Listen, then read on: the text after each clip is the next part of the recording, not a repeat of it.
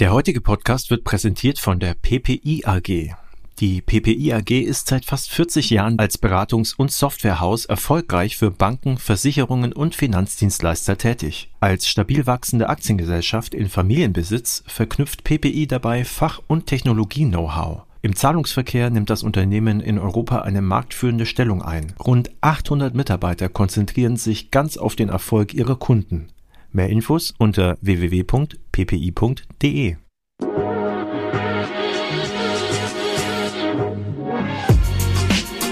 Payment and Banking, der Podcast aus der Mitte der Fin, Tech und Payment Branche mit eurem Host André Bajorath. Herzlich willkommen im Payment und Banking Fintech Podcast. Ich habe heute einen Gast bei mir, beziehungsweise nein, das stimmt gar nicht. Ich bin zu Gast äh, in einem Haus, wo ich gerade auch schon ein bisschen über die Historie erfahren habe. Ich bin zu Gast bei Florian Tonka im Finanzministerium und wir gucken hier auf diesen riesengroßen, auf das riesengroße Gebäude, über das wir gerade schon gesprochen. Herzlich willkommen, Florian. Ja, hallo André und äh, hallo alle Zuhörerinnen und Zuhörer. Du bist das zweite Mal schon zu Gast, ne? Irgendwie das erste Mal war das remote. War das, ich weiß gar nicht, ob es doch schon, schon während Corona, da hätten wir uns doch nie getraut, ein Stift so eng zusammenzusitzen. Es war noch eine gute, gute alte Remote-Technik. Aber es war auch abends spät, ich kann mich da gut daran erinnern. Ich saß zu Hause in der Dach, äh, in der Dachgaube und wir haben über das Thema Wirecard gesprochen. Darüber wollen wir heute nicht sprechen, äh, sondern wir wollen darüber sprechen, äh, du natürlich auch in einer neuen Rolle. Ähm, erstmal vielleicht ganz kurz für die Gästinnen und Gäste, wer du bist, was du machst äh, und was dich dahin gebracht hat, wo du heute bist. Und dann wollen wir ein bisschen über ähm, etwas sprechen, wo wir auch gemeinsam unterwegs sind. Ja, ich bin Florian Tauker, 43 äh, Jahre alt und bin äh, in der Politik. Ich bin Bundestagsabgeordneter ähm, und seit eineinhalb Jahren mit dem Regierungswechsel ähm, parlamentarischer Staatssekretär beim Bundesminister der Finanzen, also bei Christian Lindner, unterstütze Christian Lindner in seiner ähm, Amtsführung als Bundesfinanzminister, ähm, indem ich äh, ihn im Parlament vertrete, indem ich ihn in der Öffentlichkeit auch vertrete, aber auch hier im Ministerium selber mich einbringe in verschiedene inhaltliche Diskussionen. Ich mache da vor allem den Finanzmarkt und den Bundeshaushalt, äh, aber auch die internationalen Themen sind bei mir. Ja, und äh, wegen des Bezugs zum Finanzmarkt ähm, natürlich auch das Thema Digital Finance als eins der großen Zukunftsthemen und der großen äh, Zukunftstrends, die wir, die wir haben und die wir auch gerne gestalten wollen und nicht über uns ergehen lassen wollen. Genau, also das ist etwas, wo wir auch gemeinsam unterwegs sind und äh, vielen Dank, dass ihr das ganze Thema auch weitermacht, weil das ist, glaube ich, in der dritten Legislatur eigentlich, ich jetzt daran erinnere. Es war, glaube ich, am Anfang mal so ein loser Stamm, der Stammtisch ist falsch, so ein, so ein loser Austausch, glaube ich, unter Jens Spahn damals gestartet.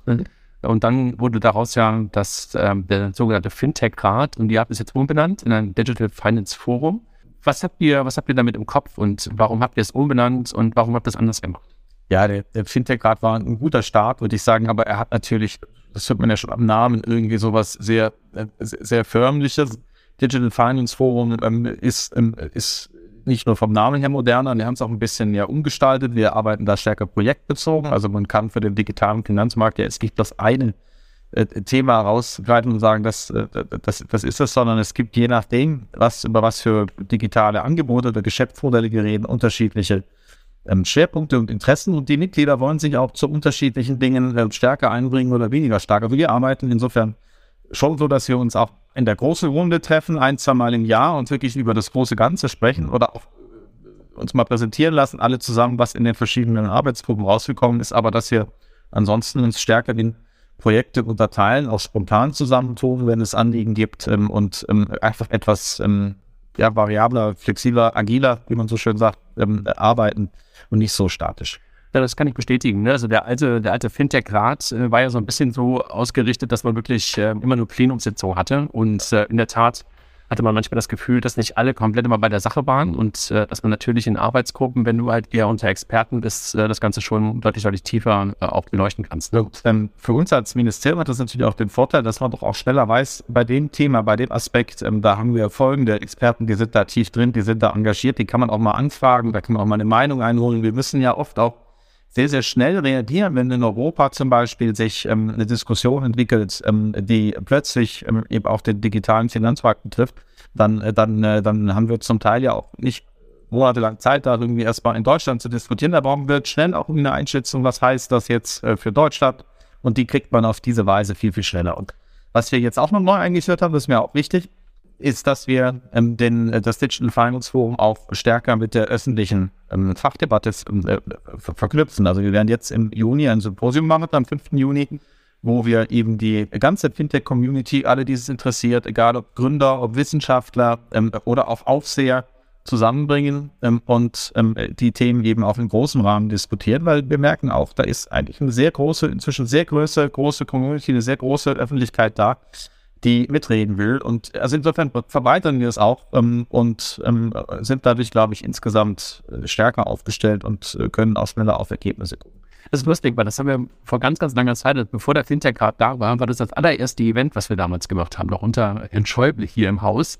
Hab mir das damals mal vorgeschlagen und da gab es so eine allererste Roundtable man in der, in der Runde. Daraus ist dann damals auch der Fintech-Rat entstanden, dass man versucht hat, diese damals in der Gründung entstehende Fintech-Community hier im Haus zusammenzubekommen. Das war wirklich, war wirklich ganz klar. 2017. lange, lange, lange davor. Also wirklich schon, schon glaube ich, noch davor. Das war so 2000, ich würde sagen, 14. Also okay. das hat 13 Zeit. Okay, das ist wirklich schon. Ja, schon lange, ziemlich gefühlt, ja. gefühlt jedenfalls drei Generationen her. Ja. Genau. War das schwer für euch, die richtigen Experten auszusuchen? Also, wie habt ihr das hinbekommen?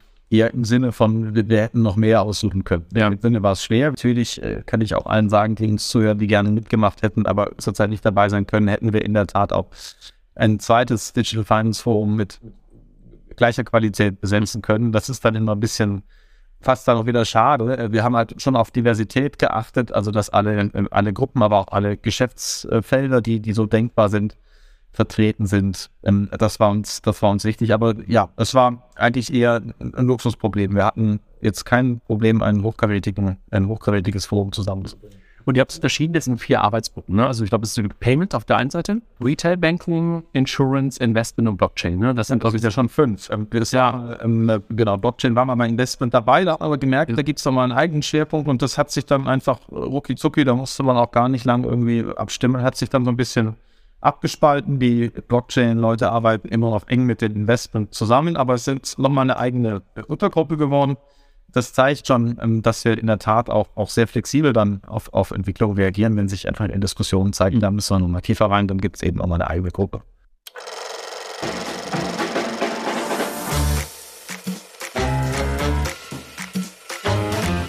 Wir bringen die goldenen 20er Jahre zurück. Ja, ja, wir wissen, für Banken endeten die vor 100 Jahren wahrlich nicht rühmlich. Deshalb kommt vorbei zur Banking Exchange 2023 in Frankfurt und lernt auf unseren Panels und Keynotes, wie wir heutzutage die Herausforderungen des Bankensektors meistern. Backstravaganza heißt das Motto und deshalb diskutieren wir in prunkvoller Great Gatsby Atmosphäre am 1. und 2. Juni über Themen wie The Biggest Pain Points in Banking, Embedded Finance, Next Generation Banking, Investing In Women und zahlreiche mehr. Dazu begrüßen wir Top-Fachleute wie André Jerens von McKinsey Company, Patricia Battenberg von Wordline, Dr. Peter Robejek von Mastercard und viele weitere. Das alles begleitet von einem Rahmenprogramm, das euch in die Zeit des großen Gatsby zurückversetzt und mit Prunk und Lebenslust fesselt. Mit erlesenem Champagner aus Kristallkelchen, Lounging auf roten Samtsesseln und Musik von Charleston bis hin zu fröhlichem Swing. Seid dabei und erlebt zwei Tage Banking-Experten und Backstravaganz in einem unvergesslichen Event. Wir freuen uns auf euch. Backstravaganza am 1. und 2. Juni im Club Gibson in Frankfurt am Main. Tickets auf www.banking-exchange.de. See you there also. Sport. Habt ihr Themen, die ihr, du hast gerade gesagt, manchmal muss es spontan sein, manchmal sind es Dinge, die auf europäischer Ebene entstehen oder wo ihr angefragt werdet oder wie eine Meinung sozusagen euch bilden wollt. Habt ihr Themen, die euch gerade so richtig stark beschäftigen, also im Bereich Fintech, äh, wo ihr auch das Digital Finance Forum immer wieder zur Rat also wir haben natürlich sehr eng mit dem Digital Finance Forum auch das ganze Thema ähm, Startups Mitarbeiterbeteiligung, ähm, aber auch die Kapitalmarktthemen für die Startups ähm, beraten. Da haben wir jetzt auch schon ein Gesetz äh, vorgelegt, den, ähm, den äh, jetzt der Bundestag beraten wird in den nächsten ähm, Monaten bis Jahresende etwa. Also da sind wir ja schon sehr nah an, an Ergebnissen. Wir haben äh, andere Themen wie den digitalen Euro, die plötzlich auf europäischer Ebene auch nochmal an äh, Geschwindigkeit aufnehmen, wo wir ähm, uns einbringen, wo wir ganz äh, auch schon eine ganz gute, finde ich, fundierte Diskussion im Digital Finance Forum hatten mit unterschiedlichen Blickwinkeln, aber eben schon auch mit wertvollen Hinweisen aus dem, aus dem Expertenkreis dort. Oder wir haben Themen wie digitale Identitäten, wo wir gemerkt haben, das hat in jeder Gruppe, egal ob Retail oder Investment ähm, oder Insurance, das hat überall eine ganz große Rolle gespielt, wo wir ähm, jetzt äh, in der Bundesregierung auch äh, ein eigenes Projekt aufgesetzt haben unter Leitung des Innenministeriums, aber das Finanzministerium ist da auch dabei, andere auch, ähm, mit dem Ziel, dass wir endlich mal eine brauchbare digitale Identität in Deutschland hinkriegen, die nicht nur für den Finanzmarkt, sondern für den ganzen Rechtsverkehr ja äh, von, von ganz entscheidend ist. Also ja, es gibt ganz unterschiedliche Punkte, wie wir Ideen aus dem Digital Finance Forum aufnehmen und auskoppeln. Manchmal ist man schon sehr schnell unterwegs, wie beim Zukunftsfinanzierungsgesetz oder Mitarbeiterkapitalbeteiligung und manchmal in der Tat muss man sich erstmal überlegen, in welchem Format man Ideen äh, weiter vorantreiben kann. Wenn du auf die Teilnehmerinnen und Teilnehmer guckst, was erwartet ihr von denen? Du hast gerade gesagt, manchmal wollt ihr einfach spontan irgendwie eine Meinung haben. Also habt ihr irgendwie so eine Erwartungshaltung an die Teilnehmerinnen und Teilnehmer? Na, die Erwartungshaltung ist natürlich, dass sie ähm, sich einbringen, dass sie das auch aktiv nutzen. Jeder, der da ähm, nominiert ist, der bei uns mitmacht, ähm, in der Tat ähm, nimmt einen Platz ein, für den wir auch viele andere hochkarätige Bewerbungen bekommen haben. Also insofern ist die in der Tat die ähm, Erwartung auch, dass wir, dass wir das auch dann durch, durch Aktivität, das eben auch, auch, auch stattfindet. Und ähm, das ist aber bei den meisten auch so. Also die, die meisten brennen für das mhm. Thema und das merkt man dann auch und das macht dann auch Freude, das in dem Kreis dann auch zu diskutieren. Auffällig war, wenn man, das, wenn man auf den Fintech-Rat vorher guckte und jetzt auf den Digital Finance ähm, Forum Mitgliederkreis guckt, dass keine Verbände mehr im Kreis drin sind. Ähm, weil normalerweise erwartet man ja auch so ein bisschen, okay, Ministerium und Berlin und Lobbygruppen und dergleichen. Ähm, das ist schon auffällig. Gab es einen Grund dafür, dass ihr gesagt habt, dass, äh, dass ihr das macht? Kein Zufall, das ist natürlich eine bewusste Entscheidung. Ähm, wir, wir, wissen zu schätzen, dass es ähm, Verbände gibt, die, die sich auch alle verstärkt mit den Digitalthemen beschäftigen. Aber wir haben äh, eben schon ähm, mit den Verbänden einen regelmäßigen Kontakt. Den gibt es ja. Die sind ja hier in Berlin vor Ort und die machen das quasi beruflich, dass sie ähm, äh, auf die Regierung, auf das Parlament zugehen und ihre Anliegen dort platzieren. Der Austausch ist da und das Digital Finance Forum ist für uns ein Austauschformat, wo wir eben gerade mal ähm, auf ähm, sozusagen die Praktiker, aber auch die Wissenschaftler, also es sind ja gar nicht nur alles Vertreter aus Unternehmen, es sind ja auch, auch Wissenschaftler dabei und, und andere, die ähm, zusammenbringen und wir sagen auch immer, es ist ein persönliches Mandat. Also wenn ihr da im Digital Finance Forum seid, dann vertretet ihr nicht eure Firma, ähm, sondern ihr seid da, weil ihr euch einfach auskennt ähm, und weil wir, wir, wollen, dass ihr mit eurem Background, mit eurem Erfahrungsschatz die Diskussion bereichert. Und wir würden auch, wenn jemand dann sein Mandat niederlegt, nicht sagen, du darfst die gleiche Firma einfach einen hinterher schicken, sondern ähm, das ist dann erstmal äh, eine ganz neue Entscheidung. Also es ist eine persönliche Mitgliedschaft und keine, die irgendwie an Arbeitsverhältnissen oder Institutionen an. Das ist übrigens ganz, ganz schön, dass du das sagst und auch lustig zu sehen, dass es das Korrektiv auch in den Arbeitsgruppen gibt. Also wir haben das auch hin und wieder mal gehabt, dass wir das Gefühl hatten, hier wird gerade Stimmung gemacht für ein Unternehmen oder für eine Gruppe und also, ey, nein, das ist nicht unsere Aufgabe. Also ähm, kann, ich, kann ich gut nachvollziehen. Wenn du so auf die, auf die Themen guckst, und du hast gerade schon über das Thema digitale Identität äh, gesprochen, äh, was ja echt eine Challenge immer wieder ist, du hast gerade auch über deine Erfahrung ge gesprochen, einen Personalausweis zu beantragen, was dann auch erstmal die Grundlage manchmal für eine Identität ist, was auch nicht so ganz leicht ist. Was sind denn so die größten Hürden, ähm, die du bisher so siehst? Ich meine, du hast ja vorher dich auch schon mit Finanzen beschäftigt, du hast im Wirecard auch schon gerade schon drüber gesprochen, aber wahrscheinlich auch interessiert an dem ganzen Thema Fintech. Siehst du irgendwas, wo du, wo du so sagst, ey, das ist unsere größte Challenge, die wir gerade haben in Deutschland? Also wir haben lange über Venture Capital gesprochen als, als Hürde oder sowas. Gibt es irgendwas, was du so genau, was du so im, Kopf hast? Ja, die digitale Identität ist natürlich schon eine der ganz großen. Die, die geht auch über den digitalen Finanzmarkt hinaus und die geht auch bis hin zum gesamten Verkehr mit, mit Behörden. Und da, da ist die Diskussion halt dadurch geprägt, dass es die einen gibt, die sagen, wir wollen jetzt mal schnell eine Anwendung, die uns überhaupt im Spiel hält äh, bei dem ganzen Thema, dass wir überhaupt noch mithalten können, auch im europäischen Vergleich und andere, die von so Sicherheitsanforderungen herkommen, das Bundesamt für Sicherheit in Informationstechnik bremst, ähm, eher was ähm, softwarebasierte Lösungen angeht, zum Beispiel. Also da, da, da spielt sich die Diskussion ab und ich glaube, das ist aber symptomatisch insgesamt natürlich für unsere Gesellschaft. Wir ähm, müssen immer irgendwie Freiheit, Innovation, aber auch Sicherheit oder Risikovermeidung gegeneinander ausbalanciert. Ich bin auch nicht dafür, dass wir Risiken jetzt sehen, Auges in Kauf nehmen, aber wir entscheiden uns in Deutschland natürlich sehr oft für ein eher theoretisches äh, Level an, an möglicher Sicherheit und verzichten auf viele Innovationen und viele Chancen. Mhm. Und ähm, das ist, ähm, glaube ich, schon was, was für den ganzen Fintech-Bereich über die Frage der Identitäten hinaus ja ein Problem ist, dass wir einfach so lange warten, bis es irgendwie überall auf der Welt funktioniert hat, um dann sagen zu können, die Risiken sind ähm, äh, vertretbar, wir machen es jetzt auch. Aber das ist kein Super für unser Land, sondern ähm, ich glaube, wir müssen auch selber wieder den Anspruch haben, ähm, vorne dabei zu sein. Und das heißt auch, dass wir uns klar machen, ohne ein Restrisiko ähm, keine Chance und keine, keine Perspektive. Jetzt ist das Digital Finance Forum gerade ein Jahr geworden. Ne? Also seit einem Jahr gibt es die Runde. Ähm, gibt es schon konkrete Ergebnisse, die du, die du mitgenommen hast oder die das, das Finance, Finance Forum für sich so verabschiedet hat? Naja, es gibt ja ein, ein ganz wichtiges ähm, Ergebnis, nämlich die Roadmap für den digitalen Finanzmarkt Deutschland, die in einem knappen Jahr entstanden ist, wo, ähm, wo wir entsprechende und, und auch sehr breit gestaffelte Empfehlungen bekommen, wie wir, ähm, wie wir den digitalen Finanzmarkt Deutschland ausbauen.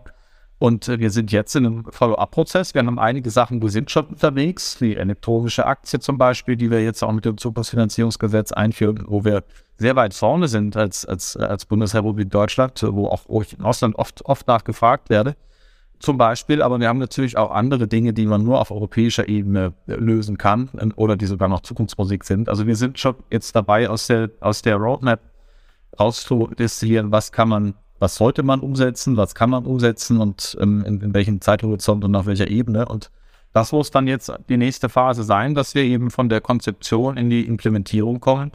Und auch in der Phase wird das Digital Finance Forum natürlich eine Rolle spielen, weil wir auf der Strecke auch weiterhin Beratung laufen und ähm, ja auf ähm, ähm, vielleicht auch neue Themen oder neue Aspekte noch mit dazu kommen. Also du sagst, das Thema ist jetzt nicht abgeschlossen, wir haben jetzt die Themen gesetzt und jetzt arbeiten wir ab, sondern auch neue Themen können und sollen einfach einfach immer werden, werden mit absoluter Sicherheit ja auch kommen, weil, weil die Welt sich auch weiter, weiter dreht und entwickelt. Ähm, und, ähm, und wie gesagt, wir auch, auch politisch zum Beispiel durch neue Vorschläge der Europäischen Union auch, äh, auch entsprechende Sachen bekommen. Zum Beispiel die, die Krypto, die Kryptoregulierung haben wir in Europa schon ganz gut jetzt mit Mika auf den Weg gebracht. Aber es kann natürlich sein, dass es da auch äh, weitere Dinge gibt, zum Beispiel jetzt aufgrund der aktuellen Entwicklung auf den Finanzmärkten oder das, was wir vor einigen Wochen gesehen haben, gibt es Aufsichtsbehörden, die wollen sich den Kryptomarkt wieder stärker anschauen. Vielleicht gibt es da Empfehlungen, dann muss man rückkoppeln, wie wird das eingeschätzt. Ähm, dann wird das Digital Finance Forum sicherlich auch dazu äh, was, was sagen können.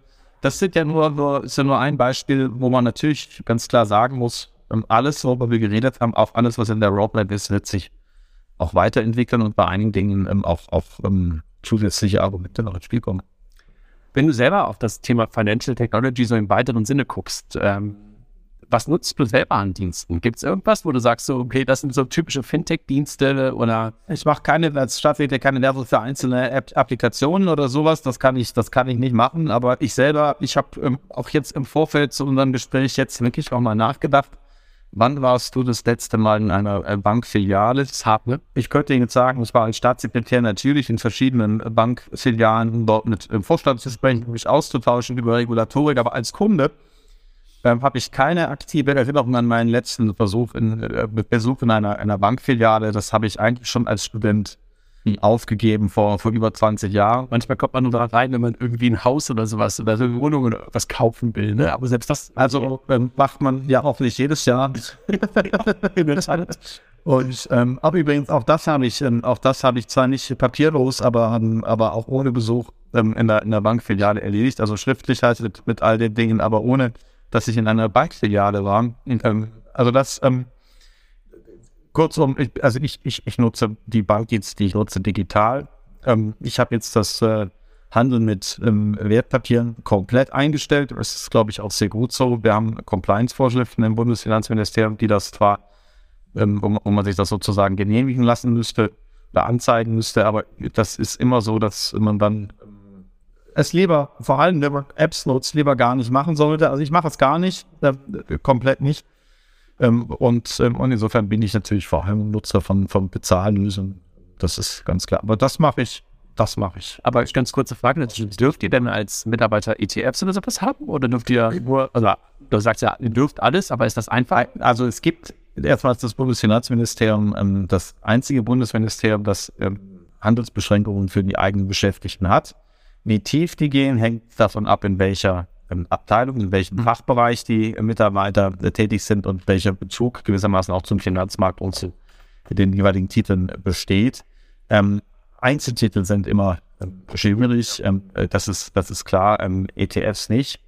Ähm, und wir haben uns als äh, Hausleitung, der Minister Christian Lindner und ähm, Katja Netzel als parlamentarische Staatssekretärin und ich auch als parlamentarischer Staatssekretär, haben uns ähm, freiwillig diesen Regeln auch unterworfen. Wir sind ja keine Beamte in der Hausleitung, sondern wir sind quasi Politiker, einen eigenen Status, aber wir haben die für die ähm, Beamten und für die Beschäftigten hier im, im Ministerium anwendbaren Regeln ähm, haben wir ähm, für uns übernommen, haben das auch unterschrieben, die gelten auch.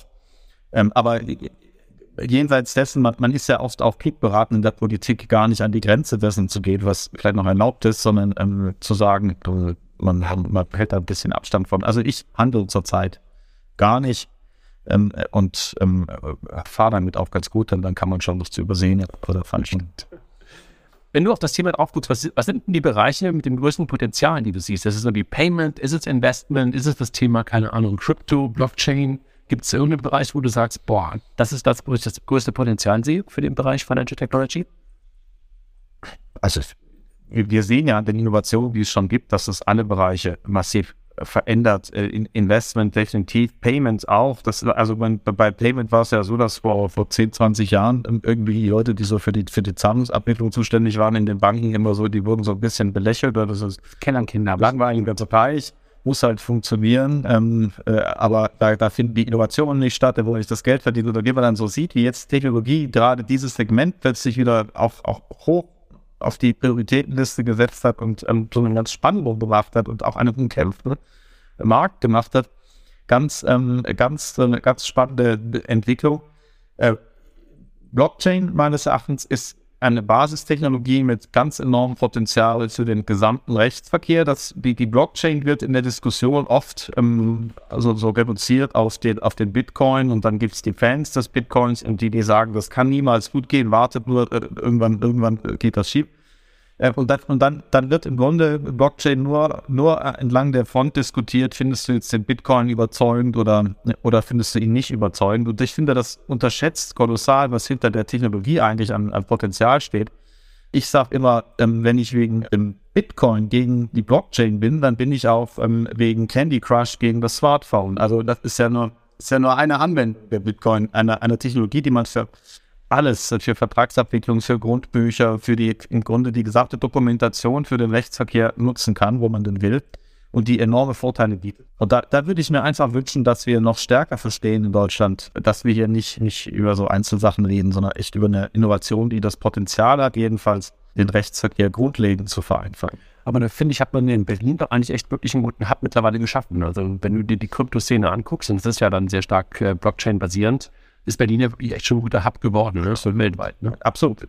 Können wir auch, aber wir müssen natürlich dann auch äh, uns, uns darauf einlassen, ähm, wirklich zu, zu sagen, ähm, da kann man, das, das, geht jetzt nicht nur um quasi Anlageprodukte oder digitale Währungen oder sowas, sondern das kann um sehr viel, sehr viel mehr gehen. Da würde ich mir einfach wünschen, dass wir da, da noch, noch, noch offener sind. Ähm, natürlich wird es auch Applikationen geben, die am Ende scheitern und oder vielleicht irgendwann nicht mehr gebraucht werden oder, oder was auch immer. Das ist ja auch der normale Gang der Dinge. Aber die Blockchain selber hat das Potenzial, unsere Gesellschaft enorm voranzubringen. Aber ich habe das Gefühl, dass wir gerade in dem Bereich Investment und Blockchain gerade mit die erfolgreichsten Companies auch in Deutschland haben. Ne? Also wenn man, also die, die Neo-Broker, wir wollen jetzt keine Namen nennen, aber die ja schon sehr erfolgreich sind, das sind ja schon so mit die Highflyer auch in Europa. Ne? Also Neo-Broker auf der einen Seite, aber halt auch ein paar ja. Blockchain-Startups. Ja, wir sind, wir sind, wir haben natürlich großartige Gründerinnen und Gründer, tolle Unternehmen, ein tolles Ökosystem hier.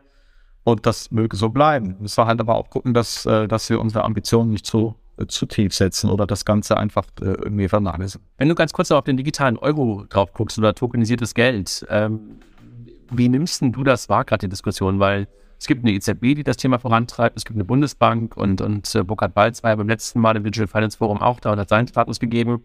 Geht das in die richtige Richtung oder ist das gerade auch in Teilen aus deiner Perspektive, böse gesagt, auch wishful thinking, was die, was die EZB da macht? Also es ist in der EZB natürlich erstmal entstanden, das Projekt, und die Bundesbank bringt sich über die EZB dort, dort ein, also macht das nicht mal selber eigen oder so, sondern ähm, die Bundesbank ist sehr aktiv äh, in den Arbeitsgruppen der, der EZB, die das ähm, konzeptionell entwickeln. Das wird sehr, sehr gut natürlich, dass die Bundesbank da als größter quasi Anteilseigner an der EZB auch, ähm, auch in, der, in der Frage aktiv vorne dabei ist.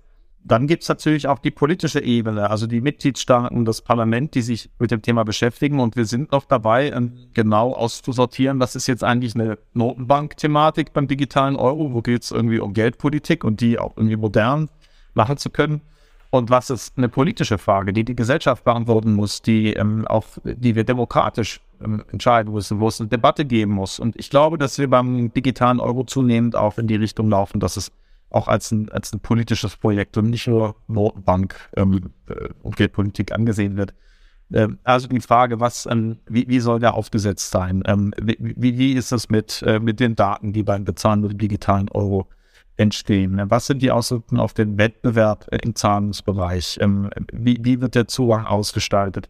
Das sind alles, das sind alles Fragen, ähm, die, ähm, die doch sehr, sehr stark, sehr, sehr stark auch uns alle berühren als, als, als Bürger und unsere Stellung im Wirtschaftsleben. Und deswegen bin, bin ich der Meinung, dass wir ähm, über die wesentlichen Parameter des digitalen Euro auch, ähm, auch politisch äh, durch Gesetze, durch, durch Rechtsakte entscheiden muss. Ich habe da ein bisschen die, die Angst in den Teilen beim digitalen Euro, dass man das richtige will und dass die Herausforderung auch darum bestehen kann, wir reden ja über das Thema digital, dass eine EZB momentan nicht wirklich digital im Sinne einer, eines Produktes mhm. bisher jemals gebaut hat. Die müssen digitale Infrastrukturen zur Verfügung stellen. Aber wenn wir darüber nachdenken, dass wir digitales Geld haben, dann reden wir ja auch wieder über User Experience. Und das ist bei Bargeld leicht. Beim digitalen Euro stelle ich mir noch die Frage, wer der Richtige ist, der das ganze Thema halt herausgibt. Ich glaube, du weißt, was ich meine, ne? Also das, wie sich das Ganze anfühlt. Da habe ich ein bisschen, bisschen, bisschen Bammel vor, dass, dass, dass man das unterschätzt. Weil das ist ja, wie wir es auch bei Apple Pay und sowas sehen, manchmal das Entscheidende, wie wir das Ganze halt genutzt bekommen. Also das Problem aus meiner Sicht ist, dass wir uns ähm, erst einmal über die Ziele, die mit dem digitalen Euro erreicht werden sollen, verständigen müssen. Und da sind unterschiedliche im Gespräch. Das ist das eine. Und das andere ist, dass man, ähm, ohne dass die Ziele klar definiert sind, ja auch schwierig einen Use Case entwickeln kann, wo man sagt, das ist den Aufwand wert und damit haben wir Erfolg. Und die Ziele sind eben manchmal so eher übergeordnet geopolitischer Natur. Also man spricht über europäische digitale Souveränität. Das ist eine, ein, ein großer Agendapunkt, dass Europa als, auch als äh, Digitalstandort nicht abhängig werden will von anderen Anbietern. Und natürlich sehen wir zum Beispiel, dass ähm, es den digitalen Renminbi gibt, dass es Bemühungen gibt, viele Notenbanken auf der Welt da, ähm, ähm, äh, da auf ähm, Fuß in die Tür zu kriegen, ähm, so dass man also gewissermaßen schon mal vermeiden möchte, ins Hintertreffen zu kommen. Dann gibt es die Argumentation, wir haben äh, den Bereich ähm, Payment Schemes äh, einen gestörten Wettbewerb, wir haben zu wenige Anbieter, die sind alle auch außereuropäisch und die ähm, nehmen dann äh, aufgrund des gestörten Wettbewerbs zu hohe Gebühren und da leiden vor allem die Händler ähm, äh, und äh, also unsere Volkswirtschaft ähm, wird dadurch auch geschwächt, dass es einfach zu wenig Wettbewerb gibt. Das ist eher eine wettbewerbspolitische ähm, äh, Herangehensweise, wo man sich eben erhofft, dass der digitale Euro ähm, äh, irgendwo Einfluss auf den, auf den Wettbewerb haben könnte. Das sehen auch einige Vertreter in der Diskussion, in der Diskussion so. Und ähm, dann, dann gibt es natürlich auch noch ganz, ganz viele andere Argumente. Es gibt Menschen, die sich davon eben erhoffen, dass man das anonyme Bezahlen, das mit dem Bargeld möglich ist, ähm, äh, das digital überträgt, ne? irgendwie digital überträgt, weil die, weil die Gewohnheiten der User halt doch eher Richtung digitales Bezahlen gehen und man ähm, damit bestimmte Vorteile des Bargelds ähm, eben, eben nicht mehr hat und die, und die verloren gehen. Also auch diese, die ja hier aus, so aus einer Datenschutz- ähm, oder Bürgerrechtsperspektive geäußerten Wünsche gibt, das sind ja vollkommen unterschiedliche Begründungen für einen digitalen Euro. Und ähm, die sind die, die Frage, deshalb machen wir es jetzt, ist nicht, nicht letztendlich geklärt. Und gleichzeitig geht es darum, dass man einen Use Case entwickelt, also sagt, um wen geht es denn jetzt? Reden wir über den, ähm, den, den Retail-Kunden, der Kleinbeträge, Alltagsbeträge überweisen soll, ähm, über den digitalen Euro, der das irgendwie transferieren soll. Oder reden wir eher über industrielle Anwendungen, programmierbares oder interoperables äh, Geld, ähm, um, um äh, bestimmte Prozesse zu automatisieren und Kosten zu senken für die Unternehmen oder reden wir über die Händler, deren Gebühren so hoch sind. Das, danach muss sich ja letztlich das Konzept dann ausrichten, was will ich dann eigentlich erreichen. Ich glaube, die Diskussion über den digitalen Euro krankt daran, dass wir das Ziel noch gar nicht klar definiert haben oder halt den digitalen Euro noch nicht klar genug definiert haben, was er eigentlich äh, darstellen soll. Aber ich glaube, das ist fast das Gleiche, was du gerade sagst. Ja, wenn ich dann das anonyme Bezahlen in den Vordergrund stelle, dann kann ich natürlich jetzt nicht ähm, das technisch nicht so aufsetzen, dass eben doch haufenweise Daten anfallen ja. oder, ähm, oder ähm, irgendwie KYC-Prozesse machen, die eben nicht dem Bargeld nachgebildet sind, sondern eher dem elektronischen Bezahlen. Wenn das aber gar nicht mein Ziel ist, dann werde ich natürlich im Design ähm, auch diesen Aspekt eher vernachlässigen. Deswegen glaube ich, wir brauchen, das ist eine politische Frage, wir brauchen eine Zieldiskussion, äh, was, was den Sinn des digitalen Euro angeht. Und das glaubst du, das wird auf der europäischen Ebene gemacht? Also glaubst du, dass es da entstehen wird? Ich, ich, äh, meine, es muss ja am Ende ein europäisches ähm, Währungssystem sein, klar. Ähm, das, das, ähm, das muss mit, es muss mit dem, mit dem Euro, wie wir ihn heute haben, ähm, kompatibel sein. Auch der europäische Bankenmarkt, dürfen wir auch nicht vergessen, darf natürlich, muss, muss natürlich irgendwie sinnvoll integriert sein. Also wir können jetzt ja auch nicht die EZB ins Privatkundengeschäft einsteigen lassen. so. Das meinte ich gerade mit digitaler Kompetenz. Das, ähm, genau. Ähm, also das heißt, das ist, das ist letztlich ist das nur europäisch äh, zu regeln, aus ganz verschiedenen Gründen. Nur die, die Öffentlichkeit ähm, muss natürlich erreicht werden. Wir brauchen eine öffentliche Debatte darüber, warum wir äh, sowas weiterverfolgen wollen und vielleicht auch wie. Und die findet noch nicht ausreichend statt, außer jetzt hier heute. Deswegen bin ich auch froh, dass Sie das hier mal, hier, mal, mal, ansprechen konnten. Also ich habe beim Thema Digital Euro ein paar Mal schon in der Öffentlichkeit was gesagt und dafür kriegst du immer Shitstorm, kann ich dir nur sagen. Also das ist irgendwie, das, das ist ungerne genommen, das oder gerne genommen, das Thema, aber in einer, in eine Richtung, wie man irgendwie nicht so gerne, gerne selber hat. Aber ich bin völlig bei dir. Ich glaube, man muss da wirklich sehr viel Aufklärung machen ähm, und sagen und auch ein bisschen Angst in Teilen, glaube ich, vor dem Thema nehmen. Ähm, und das geht wahrscheinlich am besten darüber, indem man halt, was du gerade schon geschrieben hast, sagt, was soll das Ganze eigentlich erreichen? Und über die Use Cases wirklich auch klarer spricht. Ne? Und äh, insofern, ähm, also ich war wirklich auch sehr froh, als, als Burkhard Weiß beim letzten Mal dabei war und seine Sicht nochmal darauf gesagt hat und auch gesagt, wir sind in offenen Diskussionen.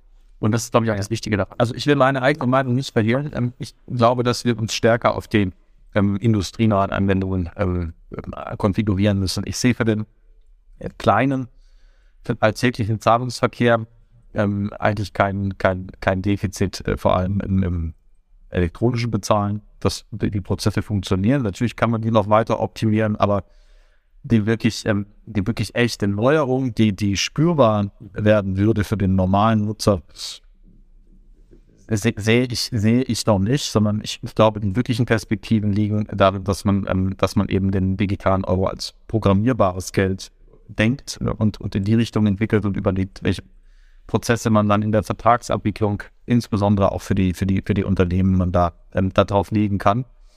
Das, das ist ein Aspekt, der, der, der finde ich ein bisschen zu kurz kommt. Ähm, und äh, da, umgekehrt, wenn man, wenn man vor allem an die kleinen Bezahlvorgänge denkt, dann hat man natürlich äh, ganz andere Probleme zu lösen von der Frage, ähm, was mache ich denn mit meiner Digital-Euro-Wallet versus meiner Bank-Wallet? Niemand wird beide gleichzeitig haben wollen. Gleichzeitig wird man aber die, die, die Wallets in digitalen Euro ja begrenzen müssen, damit man gewissermaßen die Einlagenbasis des Bankensystems nicht schwächt und braucht man irgendeine Obergrenze. Also muss man irgendwie auch überlegen, wie das dann hin und her transferiert werden kann, wie ich also Bankguthaben in Digital-Euro und umgekehrt umwandeln kann. Das sind schon viele wirklich komplizierte Geschichten, plus die Frage der, der, der, der, Geldwäscheprüfung, also die Frage, kann ich die Anonymität überhaupt ähm, gewährleisten, ja oder nein? Ähm, das sind, das sind alles sehr komplizierte Fragen, wo, wo für mich noch nicht jetzt völlig klar ist, ob das wirklich den ganz großen Wurf nach vorne bringt. Und da würde ich mir wünschen, dass wir stärker uns auch eher anschauen, wie kann man, ähm, wie kann man in die industrienahen Anwendungen ich glaube, man braucht ein USP für ein neues Modell. Und wenn du das nicht hast, wenn du diesen USP nicht hast, wird es ja auch schwer, das Ganze zum Erfolg zu führen. Und das meinte ich gerade auch ein bisschen mit der Exzellenz, die du halt für ein neues Verfahren brauchst. Wenn du das nicht irgendwo wenn das nicht wirklich einen richtigen guten USP hat und eine digitale Exzellenz hat, wird es halt schwierig. Und in der, in, insofern bin ich bei dir im Retail, im ganz normalen kleinen Betragsumfeld. Da kommen zwar immer wieder neue Lösungen raus, aber letztendlich ist es, ich habe das immer so beschrieben, wir schreiben kein Kapitel mehr, sondern es ist irgendwie maximal noch eine Rechtschreibkorrektur, die wir gerade haben. Ja, und äh, ich glaube, wir sollten eher darauf gucken, dass wir nochmal neue Kapitel schreiben können. Und da bin ich bei dir, dann geht es wahrscheinlich gerne das Thema Programmierbarkeit. Du bist eine Technologieplattform oder ein Marktplatz und willst Payments anbieten? Mit GetPaid erhältst du die volle Kontrolle über den gesamten Zahlungsvorgang, vom Onboarding bis Payout, inklusive aller gängigen Zahlungsmethoden. GetPaid richtet sich speziell an komplexe Multi-Party-Anforderungen von SaaS-Plattformen und Marktplätzen. Das heißt weniger Workarounds, einfachere Reconciliation und die Möglichkeit, deine Payments zu monetarisieren. Erziele somit bis zu viermal mehr Ertrag auf deine Payments. All das ermöglicht durch eine einfache Low-Code-Integration, ohne dass du ein großes Team an Engineers beschäftigen musst. Teste GetPaid noch heute unter www.getpaid.io. Du hast gerade schon ein paar Mal ähm, ähm, Herrn Lindner angesprochen, Minister Lindner angesprochen und ähm, er hat ja mit seinen eigenen Aussagen Deutschland zum führenden digitalen Finanzplatz zu machen auch ein klares Statement gegeben und äh, uns allen ja auch ja vielleicht fast schon sowas wie ähm, eine Aufgabe mitgegeben. Mhm. Was glaubst du, was müssen wir momentan noch machen? Klar, wir haben ein Digital Finance Forum und wir arbeiten an ein paar Sachen, aber so der führende digitale Finanzplatz zu werden, bedeutet ja wirklich auch Anspruch ausgesprochen und was müssen wir tun? Also wir, du hast Wett gesagt, wir sind im, im Investment- und, und Kryptobereich schon, schon ziemlich gut. Ähm, aber jetzt, jetzt geht es natürlich vor allem darum, dass wir Vorstunde, die wir haben, auch europäisch ausrollen können. Mhm. Wir haben übrigens ja auch deshalb ähm, ähm, für die Kryptodienstleister schon eine Regulierung gehabt, bevor Mika kam. Jetzt haben wir aber, glaube ich, mit Mika dann noch einen europäischen Standard. Aber die, die heute schon eine Lizenz in Deutschland haben, die haben einen Vorteil aus meiner Sicht. Die können, ähm, die können jetzt wirklich sehr schnell auf europäisch äh, loslegen. Und so, so glaube ich, kann man, kann man das in verschiedenen Bereichen ja auf, auf, auf Butter definieren. Wir sind bei den äh, elektronischen Anleihen früh dran gewesen, jetzt kommt die elektronische Aktie dazu. Wir werden ähm, uns sehr schnell, das ähm, wird dann der nächste Schritt sein nach dem Finanzierungsgesetz insgesamt mit dem zivilrechtlichen Status auch der, der Übertragung von, ähm, von tokenisierten Assets über, äh, auseinandersetzen müssen. Also was heißt das in der Insolvenz? Wie, wie läuft das schuldrechtlich ab, dass man einen Rechtsrahmen setzt, wo eben Übertragung und Halten von solchen äh, Positionen eben auch, auch klar geregelt ist mit dem Ziel, dass wir, wenn wir da, wenn wir da froh dran sind, die Diskussion in Europa auch mitprägen können und dass Deutschland dadurch auch wieder durch Geschwindigkeit einen Standortvorteil hat. Also ich glaube, die Strategie, wir, wir sollten hier früh Standards entwickeln, ähm, aufsichtliche, aber auch zivilrechtliche Standards mit dem Ziel, dadurch ähm, in der europäischen Diskussion eine größere Rolle zu spielen, viel davon auch, auch reinzukriegen und dann ähm, von Deutschland aus mit europäischem Pass ähm, im europäischen Binnenmarkt ähm, äh, gute Marktanteile zu entwickeln. Das scheint mir die Strategie zu sein, die, die überzeugend ist. Und äh, das heißt eben hier Tempo bei den Themen, ähm, die, die den digitalen Finanzmarkt betreffen. Also beim Thema Krypto gebe ich dir völlig recht. Also das ist wirklich gerade, wenn du dich unterhältst weltweit, Krypto-Playern, sieht man wirklich gerade Deutschland mehr oder weniger als Blueprint, um zu sagen, hier habe ich gerade Rechtssicherheit. Sieht man ja auch an so etwas, dass eine Coinbase als, als, als börsennotiertes Unternehmen in Deutschland zuerst die Lizenz beantragt hat für Kryptoverwahrung. Ähm, ist, glaube ich, wirklich ein, ein, eine gute Blaupause, auch um zu sagen, okay, die neuen Themen versuchen wir genauso schnell ähm, zu, zu definieren. Florian, das war so, so, ein bisschen so ein, so ein, Abriss zu einem Jahre Digital Finance Forum. Ähm, was, was möchtest du möglicherweise den Hörerinnen und Hörern noch mitgeben ähm, in die Runde? Äh, möglicherweise motivierend oder was auch immer. Also, ja, wir Schlusswort gerne bei dir. Wir haben, äh, wir haben natürlich total Freude an den Themen. Ich glaube auch wirklich hier, auch hier im Finanzministerium haben wir ein ganz tolles, engagiertes Team, das sich äh, mit Freude auch in die, in die technischen Themen ähm, reinarbeitet, den Kontakt aber auch zu, den, zu der Community sehr, sehr gern hat und wir werden den auch intensivieren. Also wir werden auf der Republika in Berlin am, am 6. Juni werden wir ähm, präsent sein als Bundesfinanzministerium. Ähm, ich gehe ebenfalls im Juni auf die ähm, Fintech-Messe in, in Amsterdam. Wir werden in Singapur präsent sein. Das werden wir alles auch neu raufziehen. Also wir versuchen ähm, schon auch Deutschland, den Standort Deutschland ähm, tatsächlich auch global stärker ähm, noch, noch zu positionieren und überall dort zu sein, wo es wichtig ist, ähm, präsent zu sein und das, äh, das, das auszuweiten. Und wenn das zusammentrifft, auch mit, mit weiteren guten Ideen und, äh, und dem entsprechenden Gründungsgeist, dann glaube ich, haben wir, was den digitalen Finanzmarkt angeht, hier eine Menge Chancen, die wir, ähm, die wir auch künftig nutzen können. Schönes Schlusswort. Ich danke dir für die gute Dreiviertelstunde, die wir jetzt hatten und äh, ja, drücke uns allen die Daumen, dass wir genau dahin kommen, was du gerade beschrieben hast. Gerne. Vielen Dank.